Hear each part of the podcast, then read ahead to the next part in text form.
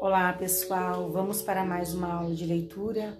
Hoje nós vamos continuar a leitura do texto O Alienista de Machado de Assis.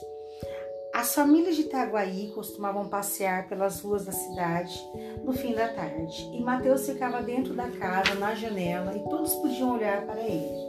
Ele ficava ali como se fosse uma estátua durante umas duas ou três horas até anoitecer. Todos achavam que o celeiro queria que os outros tivessem inveja dele. Até o alemista já estava estudando o caso do Mateus. Mas Crispim Soares negou.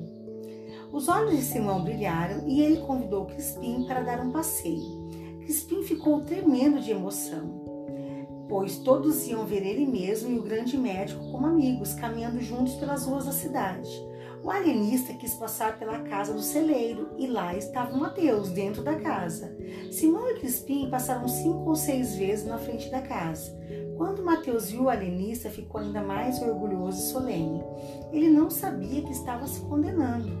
No dia seguinte, foi internado na Casa Verde.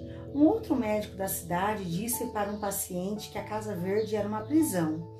E essa opinião foi se espalhando pela cidade. Muita gente concordava, mas ninguém dizia nada em voz alta, porque todos tinham medo do alienista.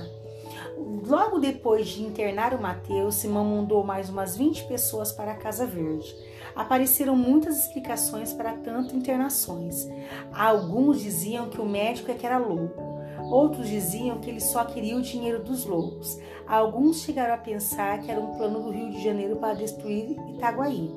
Nessa época, a esposa de Simão Bacamarte voltou da viagem.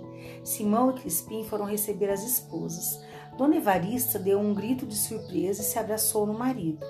Ela estava emocionada, mas ele continuou frio, equilibrado, sério, porque achava que um cientista não podia ter emoções. Além de Simão e de Crispim, uma verdadeira multidão apareceu para receber os viajantes. O padre Lopes, os vereadores da cidade e outras figuras importantes estavam lá. Todos queriam ver Dona Evarista, a última esperança da cidade para afiar o poder do Simão Bacamarte. A mulher do alienista deu o braço para o padre e eles foram andando. Dona Evarista só falava do Rio de Janeiro. Ela estava deslumbrada com a cidade.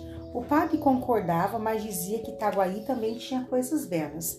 E falou da casa do Mateus, da Casa Verde. Nesse momento, o padre aproveitou para dizer que Casa Verde estava muito cheia. Ele disse: O Mateus foi internado, Costa, a prima do Costa e muitos outros foram recolhidos. Dona Evarista perguntou: Todos eles são doidos? O padre respondeu: Mais ou menos. O padre ficou explicando a situação para a mulher, mas ela acreditava em Simão Bacamarte. Ele nunca ia internar na Casa Verde alguém que não fosse louco. Três horas mais tarde, umas 50 pessoas foram jantar com Simão e Dona Evarista. Os convidados fizeram muitos brindes e elogios para a esposa de Simão. Ela era a musa da ciência, um anjo, a esposa do novo Hipócrates. De repente, o Martim Brito, que era um rapaz de 25 anos, disse que Dona Evarista era a maior criação de Deus. O alienista ficou com a cara vermelha. Algumas senhoras acharam que ele estava com ciúmes, mas Simão estava apenas analisando o rapaz. O Alissa sabia que a esposa não era nem um pouco bonita e nem pensou que aquele pobre rapaz estava doente. Certamente tinha uma lesão no cérebro. Três dias depois, Martim Brito foi internado na Casa Verde. Nos dias seguintes, José Borges do Couto Leme, Chico das Cambraias, o Escrivão Fabrício, pessoas conhecidas da cidade, assim como muitos outros, foram internados. O medo tomou conta da cidade. Ninguém sabia quem era louco e quem não era. Quem saía de casa para trabalhar corria risco de não voltar. Algumas pessoas andavam com capangas nas ruas, outras fugiam para outras cidades. Gente, é isso por enquanto. Senão vocês não vão continuar a história. Espero que vocês estejam gostando. Um abraço, até a próxima aula.